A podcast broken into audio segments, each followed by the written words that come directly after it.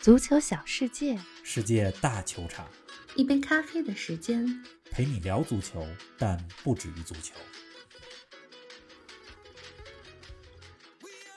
欧洲杯进入第八个比赛日，一百五十年英伦内战续新篇，平局背后谁是赢家，谁是输家？英格兰球迷的嘘声，苏格兰球迷的狂欢，足以说明答案。手握各式进攻武器，然而缺乏临场应变。索斯盖特的 B 计划在哪里？简约而不简单，瑞典足球风格像宜家，黄金一代开始走下坡路，莫德里奇带不动克罗地亚。更多精彩内容以及死亡之组第二轮比赛前瞻，尽在本期欧洲杯早咖。听众朋友们，大家好，欢迎来到新一期的节目。冯老师你好，林子好，听众朋友们大家好。欧洲杯期间啊，真有一种每天要上两个班的感觉，不过乐此不疲，非常愿意跟大家聊球。确实，昨天晚上的三场球啊，前两场正如咱们预料的一样，比较沉闷。对呀，瑞典一比零赢了斯洛伐克，捷克和克罗地亚一比一打平。这两场球呢都没有那么好看，是 就像是两场电场赛似的，为第三场比赛做准备。这第三场呢，就是英格兰和苏格兰的世纪大战了。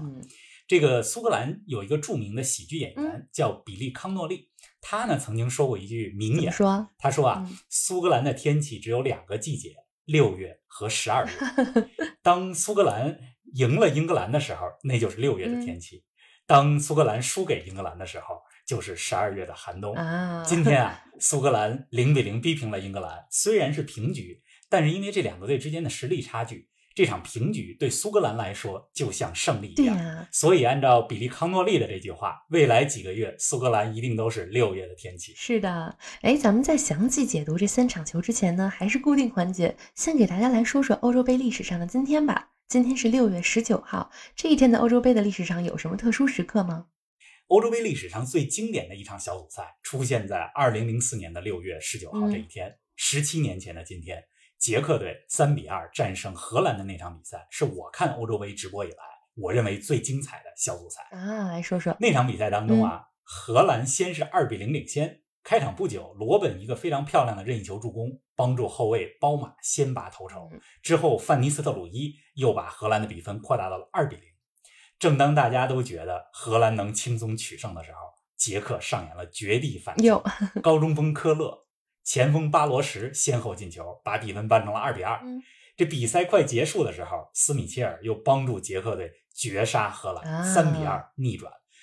每届欧洲杯呢，一般都历时一个月。大家总觉得欧洲杯最关键的比赛是进入淘汰赛以后，但其实小组赛也有不少精彩比赛。如果一定要选一场印象最深刻的小组赛，我脑海中的第一选择就是刚才说到的捷克三比二赢荷兰，二零零四年的六月十九号。是，哎，说完了历史，咱们回到现在吧。昨晚这三场比赛，你心目中的欧洲杯昨日最佳时刻又是什么呢？哎，这也是咱们节目的固定环节。是的，昨天晚上心目中的最佳时刻，那必须是英格兰和苏格兰这场比赛的最后一分钟。嗯英格兰呢有一个进攻机会。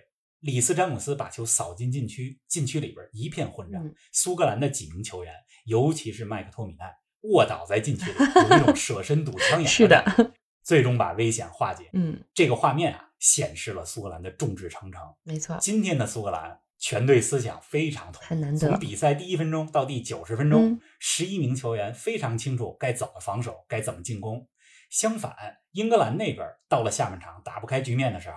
主教练没有给球员们传达明确的信号，说该怎么打。是啊，所以说这场比赛啊，可以说是团结一致、思路清晰的苏格兰逼平了才华横溢但是没有明确计划的英格兰。嗯，看来这个计划还是挺重要的。没错。嗯，说到英格兰和苏格兰的比赛，可以说球迷们已经期待了一年半了。自从2019年12月1日抽签结果一公布，这场比赛就备受瞩目。两支球队之间的较量也被称为不列颠内战，相互之间的恩怨跨越了一点五个世纪啊！给我们来讲讲这两队之间的历史吧。苏兰和英格兰之间的恩怨可能几天几夜也讲不完，嗯，但是咱们呢还是讲四点。好的，玲子说我爱讲四点，那今天呢咱们就讲还是四这两个队之间的四个之最。嗯，先从第一个说起。第一呢就是英格兰对苏格兰，这是最古老的国家队之间的比赛，开创了国际比赛的先河。是的，一八七二年的十一月。英格兰和苏格兰之间的比赛，就第一场比赛是在一个板球场进行的。那场比赛呢，打成了零比零。当时现场有两千名观众，零比零在当时是一个比较罕见的比分，因为在那之前的很多年里，没有一个专门的位置叫做守门员，因此经常呢出现大比分。哦，这场比赛之前，这规则刚有守门员一个固定的位置，嗯所以这两队之间的比赛是第一场国际比赛。啊，那第二点呢？这第二呢，就是英格兰对苏格兰是历史上比赛场次最多的国家队之间的较量。嗯今天这场球是第一百一十五场，如果不算友谊赛，只算正式比赛的话，今天这场正好是百场一百场。嗯而且有意思的是哈，最早的八十年里，就是在二战之前，苏格兰其实在跟英格兰的较量当中占据了优势。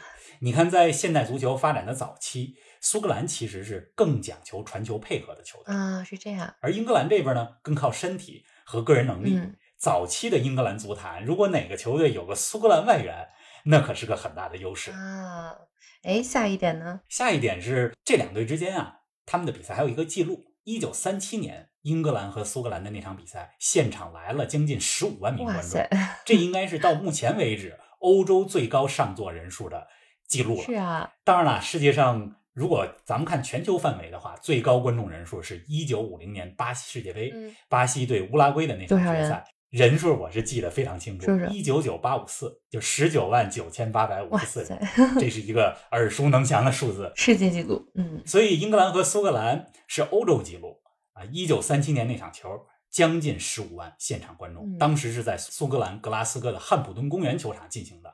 这个球场也是本届欧洲杯的举办场地之一。是的。再说一个第四个之最吧。第四呢，也是一个比较有历史但是奇葩的事儿，嗯就是在英国内部啊，咱们都知道英国有四个部分：英格兰、苏格兰、威尔士和北爱尔兰。嗯这四个国家或者说这四个地区之间，呃，有一个比赛叫做大英四国赛嗯，翻译成中文是这个名字。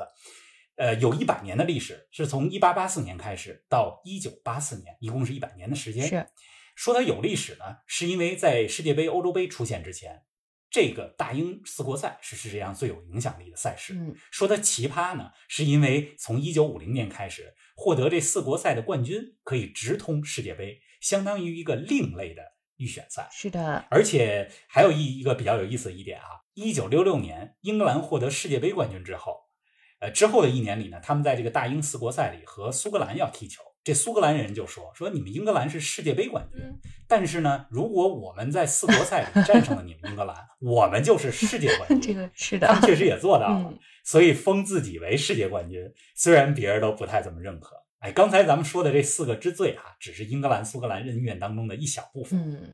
您正在收听的是足球咖啡馆，一杯咖啡的时间陪你聊足球，但不止于足球。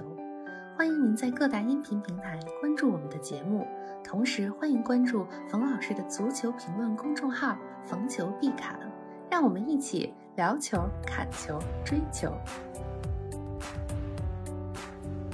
哎，这两个队之间有太多可以说的了。等将来有机会的时候，咱们再专门展开聊聊英格兰和苏格兰的故事。回到今天这场比赛，英格兰下半场打不开局面的时候，先后换上了格拉利什、拉什福德两名攻击型球员。然而，在苏格兰的严密防守之下，还是没能破门。给我们说说英格兰进攻的问题出在哪了吧？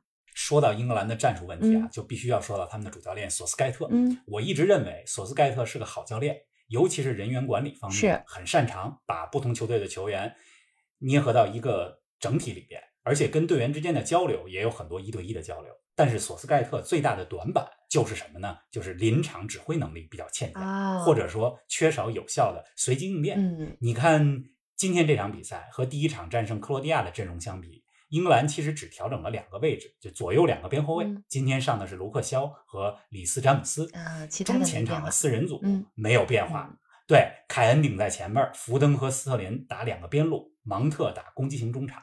上场赢球之后，对吧？这个进攻组合不调整，合情合理，赢球不变阵，是对吧？今天呢，英格兰的进攻除了开场前二十分钟打得不错以外，其他时间都比较难形成几个人之间的顺畅配合。啊整个上半场，哈里凯恩才只有十次触球，嗯这个是非常罕见，是非常少。到了下半场，苏格兰这边越防越有信心，英格兰越来越着急。嗯索斯盖特呢就进行换人调整，但是这个光换人还不行，你得有配合换人的相应的战术。是啊，不是说把有才华、有创造力球员都上场试一遍就行了。嗯索斯盖特，我觉得明显缺乏一个有效的 B 计划。也就是说，在既有进攻手段不好用的时候，你有没有明确的备选计划？明显今天没有，而且他今天的调整有三点我是看不懂的。哪三点呢？来说说。这第一啊，就是为什么要换下福登？嗯，福登我觉得是今天英格兰中前场跑动最积极的球员，前插呢很有威胁。这第二呢，是为什么不试一试替补席上的卡尔沃特勒温，让勒温来打中锋试试？英格兰今天的两个边后卫卢克肖和里斯詹姆斯都有能力送出世界级的传中，但是你禁区里边得有人啊，是啊，为什么不让勒温上来，对吧？作为一个强点型的中锋来试试呢？这第三啊。就是拉什福德的上场，我觉得有点奇怪。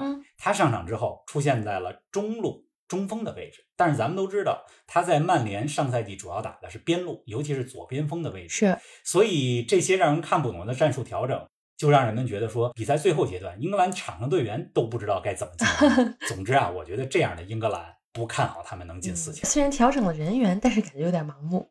咱们再来说说昨天进行的另外两场比赛吧。瑞典一比零小胜斯洛伐克，这场比赛真的是够沉闷的，尤其是上半场。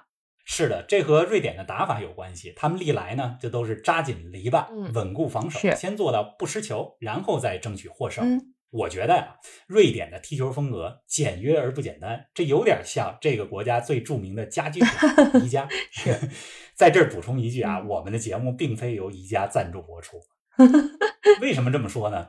因为瑞典的套路非常标准化，不是很复杂。这个程序系统就跟组装宜家家居这个家具似的，嗯，谁都能懂，谁都会。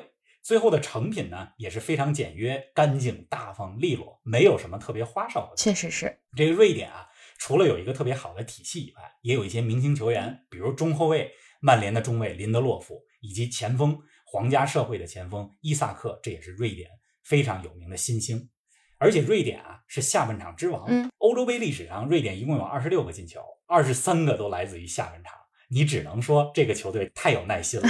赢了这场球之后，瑞典已经四分了，小组出线不是问题。是的，同样仅通过两场比赛就拿到四分的，还有冯老师看好的黑马捷克队。来给大家说说捷克和克罗地亚这场比赛吧。这场球打成了一比一，但是捷克，你看他比赛结束之后和本方球迷欢呼，就跟赢得胜利一样，因为这四分啊，差不多能让他们出线了。而克罗地亚那边。呃，两场比赛加起来才只拿到了一分。最后一场和苏格兰的比赛必须要取胜才能出线。是的，那捷克这边，我觉得咱们值得一说的是，前锋希克两场比赛打进了三个球。上一个在欧洲杯小组赛当中为捷克打入三球的前锋，如果我没记错的话，就是2004年捷克前锋米兰巴罗什。巴罗什是一个我非常喜欢的前锋。嗯，呃，克罗地亚这边呢，这批黄金一代明显感觉比三年前的世界杯。实力有所下降，是吗？三十五岁的莫德里奇有点带不动这个球队的感觉啊。不过啊，克罗地亚足球的黄金一代是一茬接着一茬。你看九十年代的第一代，达沃苏克、博班、普罗钦内斯基这批球员帮助他们获得了世界杯季军。现在这一代，莫德里奇、科瓦契奇这一批，二零一八获得了世界杯亚军。我觉得过不了几年，说不定克罗地亚就会有第三茬的黄金一代。是啊，哎，冯老师，咱们该展望一下今晚的比赛了。今晚凌晨这三场球啊，真的是每一场都值得关注。不仅有死亡之组 F 组的两场比赛，匈牙利对阵法国，葡萄牙对阵德国，而且还有 E 组的一场出线关键战，西班牙对阵波兰。冯老师给我们说说这三场球的重要程度，大家都很清楚了。最先进行的是匈牙利和法国，虽然匈牙利有主场优势，但是这俩球队之间差距比较明显。是的，法国取胜应该不难。我觉得也是。葡萄牙对德国。今天晚上对德国来讲是生死战。嗯，对呀。如果输给葡萄牙，很可能和匈牙利同积零分，最后一场即使赢球也不一定能出现。哎，真是。那最后一场，嗯，西班牙对波兰，对西班牙来讲，关键问题在于得势的情况下能否得分。你看他们第一场打瑞典就是久攻不下。没错。对波兰来讲呢，前面有莱万，但是最关键的问题是球是否能输送到莱万。是的。不要让莱万。太过于孤立，没错。咱们看看这三场比赛吧，我觉得场场有看点。对呀，今天晚上和明天凌晨的比赛确实值得期待。又是周末，大家看起来吧。明天早上不见不散，不见不散。